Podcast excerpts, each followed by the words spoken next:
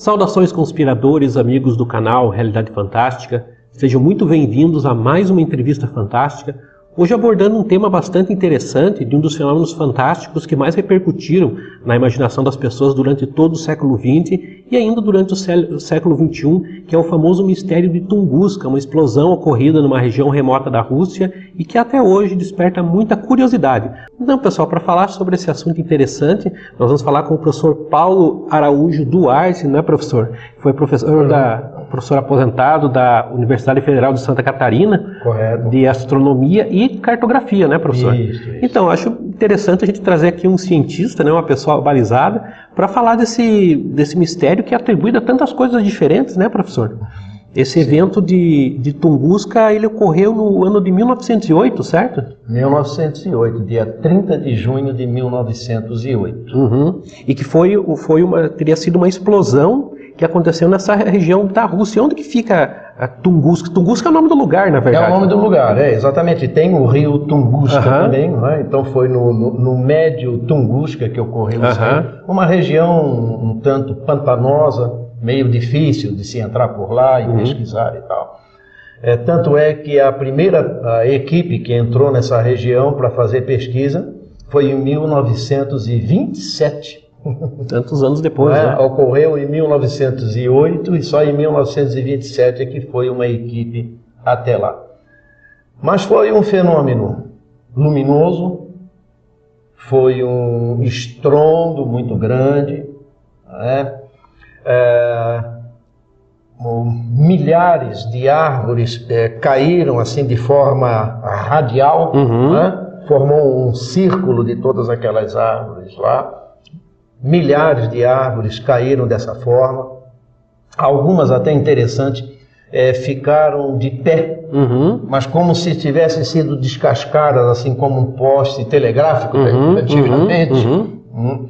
Então, algo muito interessante que ocorreu por lá e muitas especulações. Não se sabe exatamente, até hoje, não se sabe exatamente o que ocorreu. Existem muitas especulações. Eu me lembro que eu comecei a dar as minhas aulas em 1966. Hum. E naquela época falava-se ah, num cometa que teria eh, um- um- a cabeça de um, de um cometa, não é? Que teria entrado na atmosfera e explodido a mais ou menos uns 8, 10 quilômetros de altura. O cometa é, é uma bola de gelo e de poeira Uhum. cósmica. né? Então, no momento em que ele entra na atmosfera, é claro que ele vai derreter num determinado momento por causa do atrito com a atmosfera. né? Então, esse atrito eh, aquece o objeto e como era uma bola de, de- de gelo e poeira, eh, ela se desfez lá em cima.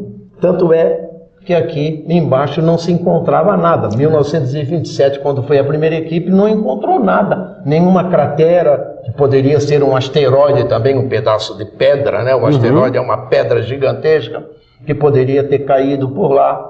Né? Não se encontrou nada. Se encontrou, na verdade, foi o resultado da explosão. O resultado da explosão, mas não o objeto em si.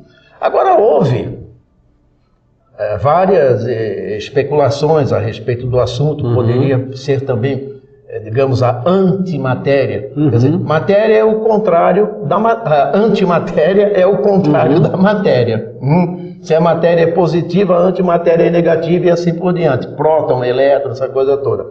Então, poderia ter sido uma antimatéria que se chocou com a matéria e provocou aquilo?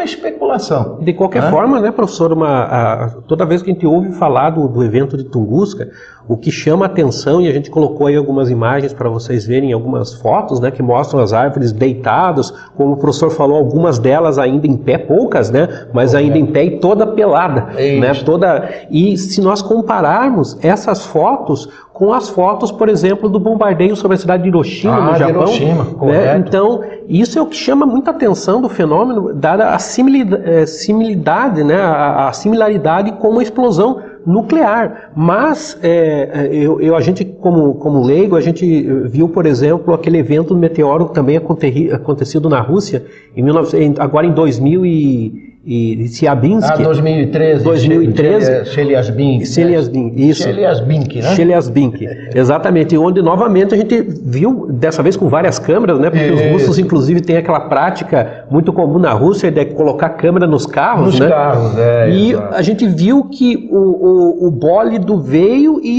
e, e explodiu. Explodiu, vários prédios é, quebraram vidro.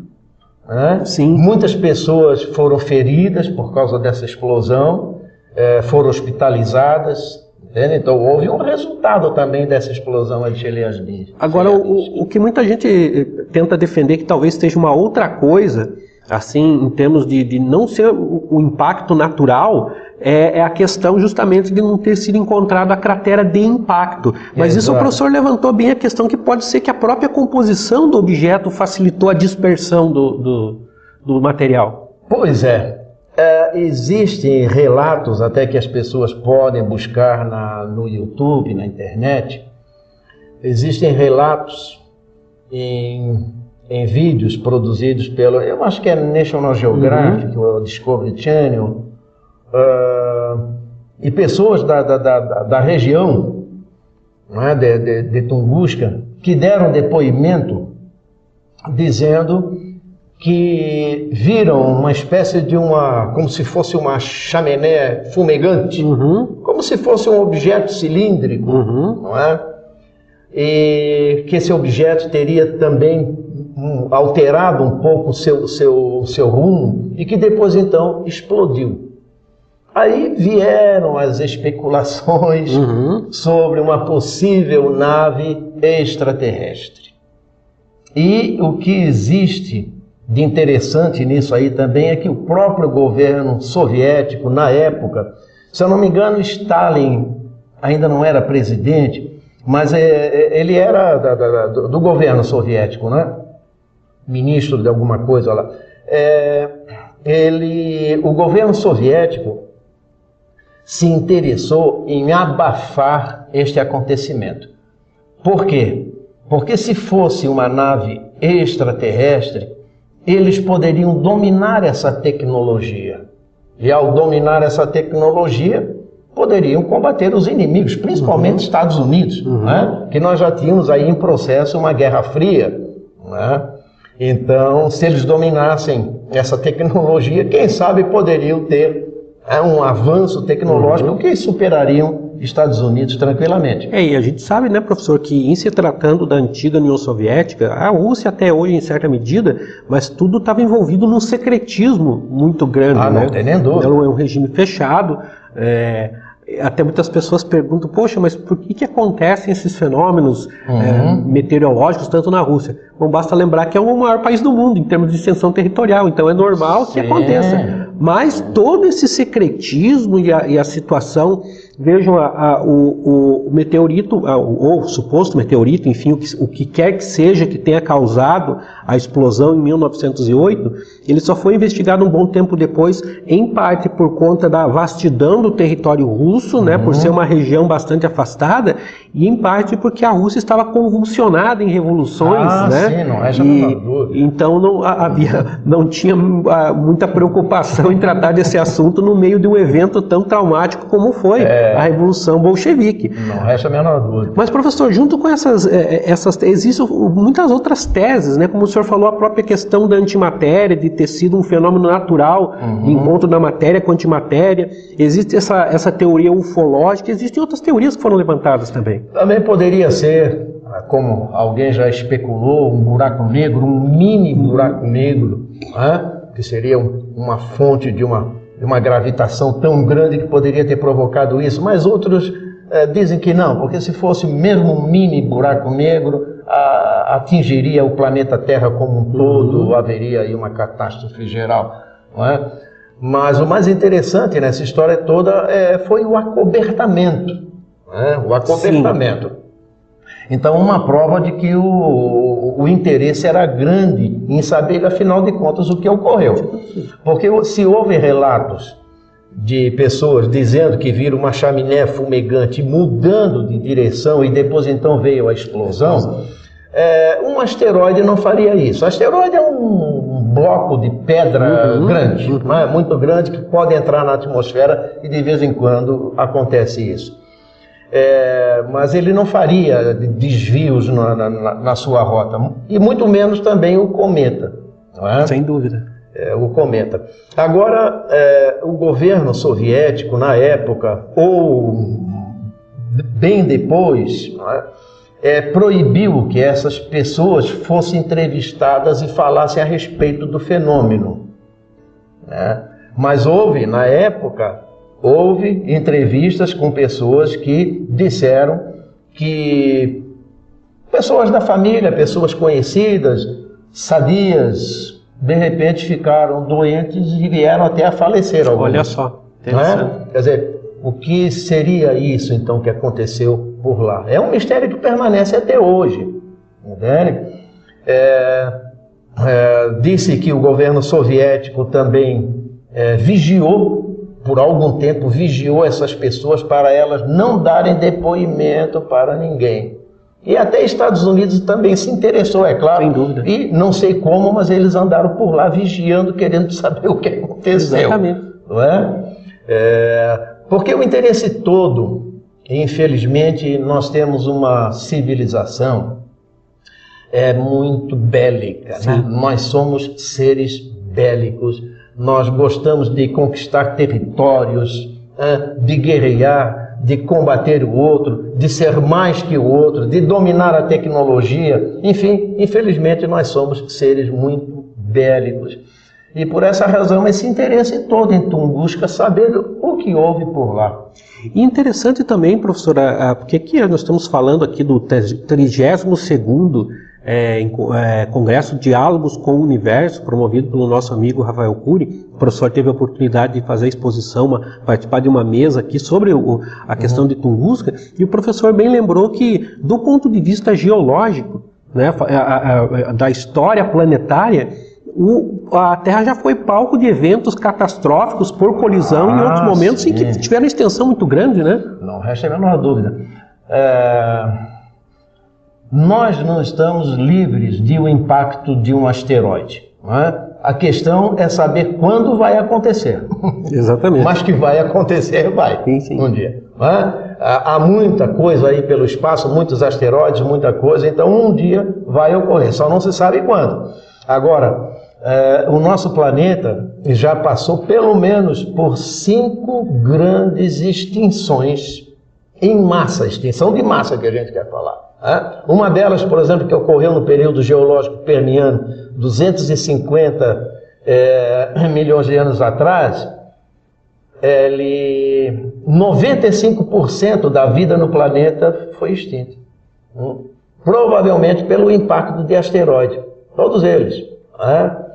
Há quem diga que não, mas pelo menos no mundo científico e na astronomia, há 65 milhões de anos atrás também nós tivemos um impacto de um asteroide na península da, de Yucatán, no México, uhum. né? e tivemos em torno de 70 a 75% de extinção do, da, da, vida no planeta. E até o professor nos falava que se a gente for é, verificar o, o, evento da, da, entrada de objetos é, espaciais, né, o senhor também falou é, numa outra conferência sobre a questão do lixo espacial, ah, sim, sim. né, mas de, de, de, enfim, de meteoritos, é, são vários eventos por dia, na verdade, né, professor?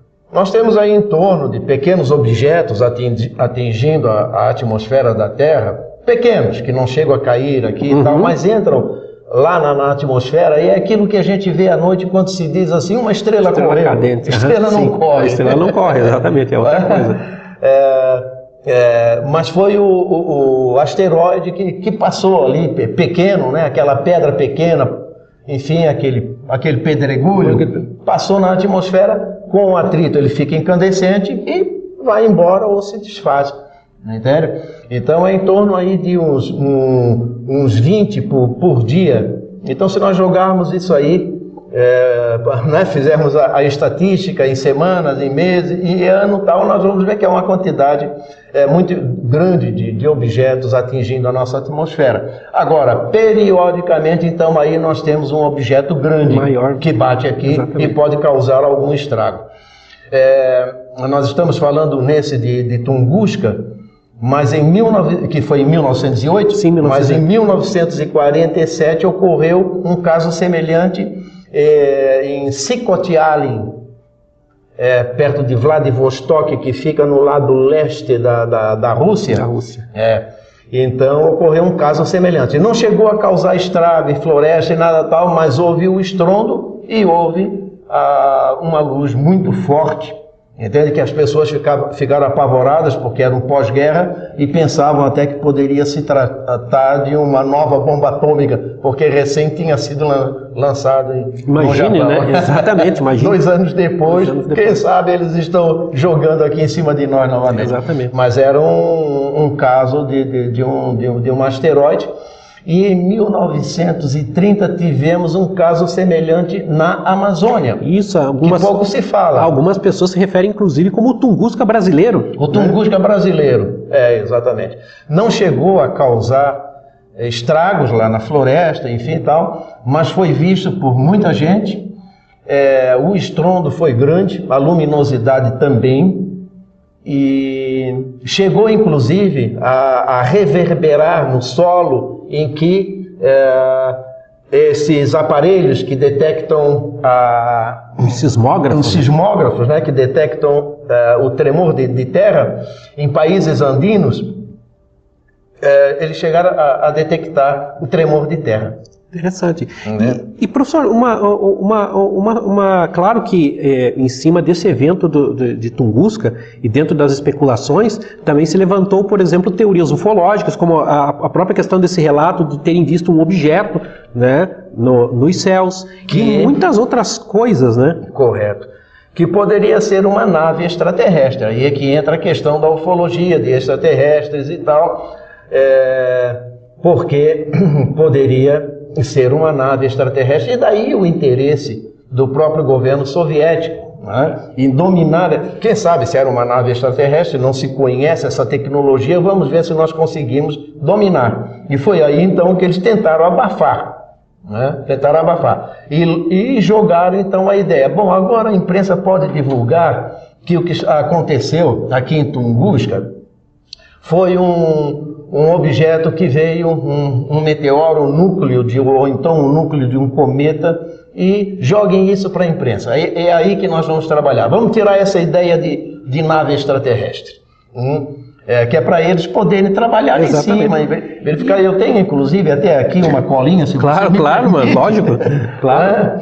É, é, um oficial da KGB, ele admitiu ter participado de um complô para esconder essas evidências do fenômeno. De acobertamento. De acobertamento. Então, o governo confiscou, diz, diz ele, o que o governo confiscou todas as informações, pessoas que viram o fenômeno foram instruídas para dizer que viram um meteoro só. Nada de nave extraterrestre, nada de, de objeto cilíndrico, nada disso.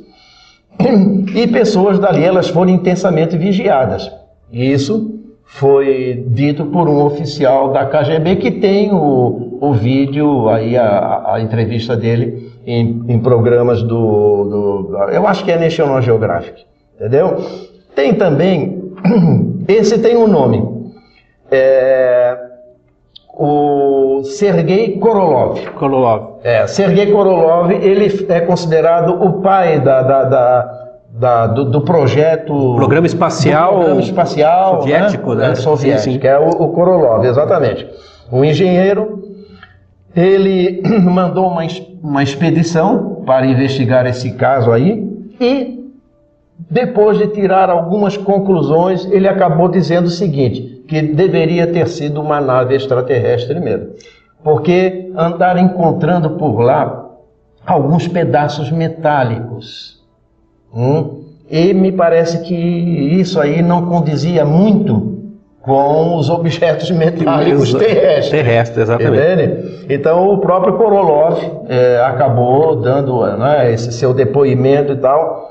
E o mistério continua, né? O mistério continua. Tunguska é um grande mistério para todos nós. E isso, isso a gente até o senhor falou, professor do Sergei Korolov, que ele foi para os soviéticos o que o Werner von Braun foi para os, para americanos, os americanos, né? Durante sim. todo aquele processo de, de aquele, aquela luta, aquela briga para a construção de foguetes, que realmente até o processo de militarização do espaço que hoje se retoma, né? E hoje se retoma. Estamos retomando a questão da militarização do espaço também investigando esse fenômeno. Professor, para a gente é, é, é, finalizar, só puxando uma, um, um, pouco até da sua, sua outra é, conferência sobre a questão do, do, do, lixo espacial né? Correto. e a militarização do espaço. É interessante que hoje em dia né, você que está vendo pelo computador pode facilmente acessar aí o Google Earth né, e ver o quanto que a, a superfície terrestre está esquadrinhada né, por ah, fotos de satélites, sim. etc. Se isso que você tem acesso gratuito na sua casa já é algo impressionante, né? Você pode ver o telhado aí da sua casa. Imagine o que tem os governos, o governo americano e de outros países chineses, Rússia, etc., que investem nisso. Mas mais que isso, a gente tem uma retomada dessa presença militar no espaço. Ah, não tem dúvida, não tem dúvida. Hoje nós, se antigamente nós tínhamos a Guerra Fria, que era aquele clima de tensão entre Estados Unidos e União Soviética, hoje nós temos Estados Unidos, Rússia, China e agora a Índia está entrando também, por aí também. Sim. Não é? É, em 2007, por exemplo, a China inaugurou um projeto é, chamado ASAT, antissatélite, né? que é de você lançar um projétil daqui, um míssil, e destruir um satélite lá em cima. É, isso eles fizeram em 2007. Mas não era simplesmente para destruir o seu satélite, era para testar esse projeto, que foi criticado por várias nações, inclusive Estados Unidos, só que no ano seguinte, em 2008, Estados Unidos fez a mesma coisa. Exatamente. Depois a Rússia fez a mesma coisa e mais recentemente a Índia fez isso aí. Destruir um satélite lá em cima. Então já estamos pensando em destruir o que o outro faz. E recentemente, né, até foi uma coisa do, do, fim do ano passado, começo desse ano, o Donald Trump anuncia a criação da Força Espacial, né, de um, todo um, praticamente um novo ramo das Forças Armadas Sim. Americanas dedicada a retomar essa ideia de, de militarização do espaço, apesar dos vários tratados, né, que mas é, tratados às vezes são para ser rasgados, né? pois é é uma boa frase. a, ONU se preocupa, e todos os países se preocupam com essa questão da conquista da, da, do espaço. Né? É, a ONU já tem um tratado que se chama Tratado do, do, do Espaço Exterior, com várias regras ali. Hum, ah, isso foi de 1967 mas em 1963 já tinha havido um, um, um outro tratado, e, enfim, as coisas eh, vêm vindo, sendo normatizadas e tudo mais, mas, no entanto, as nações não obedecem é, é muito isso aí. Sim. Né? Veja, por exemplo, o Tratado da, uh, do Espaço da ONU, 67, diz que nós não é, não devemos, não, não seremos donos de nada lá no espaço. Uhum. Não da Lua, de asteroide, nada, nada, nada. Né? Mas o Obama, em 2015, um pouco antes de sair do governo, ele sancionou uma lei né, dizendo que toda empresa dos Estados Unidos, seja privada ou não, que chegar a um asteroide, enfim, será dono uhum. né, daquilo que ele, que ele chegou, uhum. que ele chegou lá. Então já desrespeita um pouco essa norma da, da, da, da, da ONU. Né? Ninguém será dono da Lua, ninguém será dono de Marte. Mas agora, recentemente, foi descoberto um asteroide chamado Psyche 16, Psyche 16. Hum. Dizem que ele tem tanto ouro e tantos minerais que pode deixar milionário cada habitante do planeta Terra. Aí eu pergunto: quem chegar nesse asteroide Será que vai dividir para tornar você Sim. milionário? Eu? Não, e nós, nós, sabemos, né, professor, que se, se os programas espaciais do, do clássicos, né, dos anos 60 foram brutalmente financiados pelos governos, tanto dos Estados Unidos como da antiga União Soviética, hoje tem se abrido muito para a iniciativa privada. Então a gente vê, eh, vê a, a, SpaceX, por exemplo, SpaceX, é, e outras empresas querendo é, é, também o seu, o seu quinhão né? E empresas, a gente sabe que elas estão atrás do lucro. Ah, né? não, não, então, é um fenômeno também. Mas, professor, é, só finalizando aqui a nossa conversa, um, um assunto fantástico, é, é, primeiro agradecer a sua presença, os seus esclarecimentos sobre a questão de, de, de Tunguska e né, dizer que apesar de todas as hipóteses, até agora não sabemos de fato o que foi que aconteceu naquela não. 1908. É, não. Se alguém sabe, são os governos. É. É, são os governos, principalmente o governo é, soviético, entende? Mas nós aqui não, não, não sabemos, apenas po podemos especular. É? Exatamente. Mas dizer com certeza o que ocorreu por lá. É, agora, podemos dizer o seguinte: o fato ocorreu. É? a mesma coisa que acontece na ufologia. Uhum. Alguém vem e diz que viu uma nave assim assado com tal, o caso do Varginha, por exemplo, é? o outro lá da, da, da Amazônia, é? que foi mandado lá os militares Sim, da Operação lá, Prato. Operação Prato. Uhum. É, é um fato, é um fato. A gente tem que saber distinguir o fato da interpretação do fato.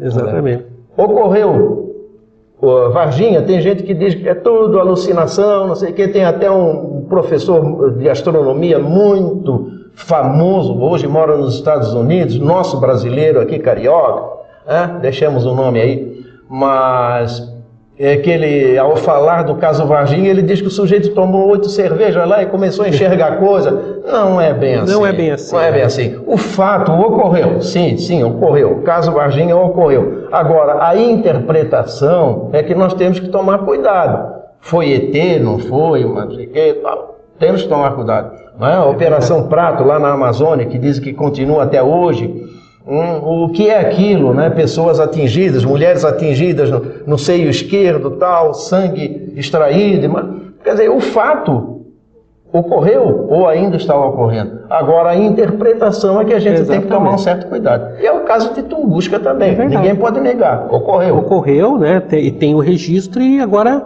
é aquela coisa, né, professor? Aqui no, no, no, canal a gente sempre costuma encerrar com a divisa de que o mistério está entre nós, porque é exatamente isso, né? Nós deparamos muitas vezes com, com eventos, é, algumas pessoas propõem explicações bastante simples, outros acabam propondo explicações bastante elaboradas, mas nós, como, como é, buscadores da verdade, temos que estar abertos aí a, a ouvir né, e a razoar com as melhores, com as explicações que sejam mais abalizadas. Uhum. Professor, obrigado por sua presença aqui conosco, foi realmente um prazer ter abordado esse tema, queremos voltar no futuro é, falar sobre esse assunto e o professor aqui nos deu uma perspectiva. Muito obrigado, professor. Muito obrigado também, agradeço aí pelo convite de vocês, é fico à disposição, caro, caso queira conversar mais algumas coisas. Para nós é sempre um prazer. à disposição. Tá obrigado, tá obrigado, professor, obrigado. tá ótimo. Pessoal, olha, não se esqueçam de deixar o like se você gostou desse vídeo, se inscrever se você ainda não for inscrito no canal. Se você já for inscrito, acione lá aquele sininho de notificação para ficar sempre atento às novidades, né, ser notificado sobre as novidades. E o que, que você acha desse, desse evento de Tunguska? Deixa aqui também o seu comentário, que é muito bom para a gente também. Lembrando sempre que o mistério está entre nós. Até o nosso próximo programa.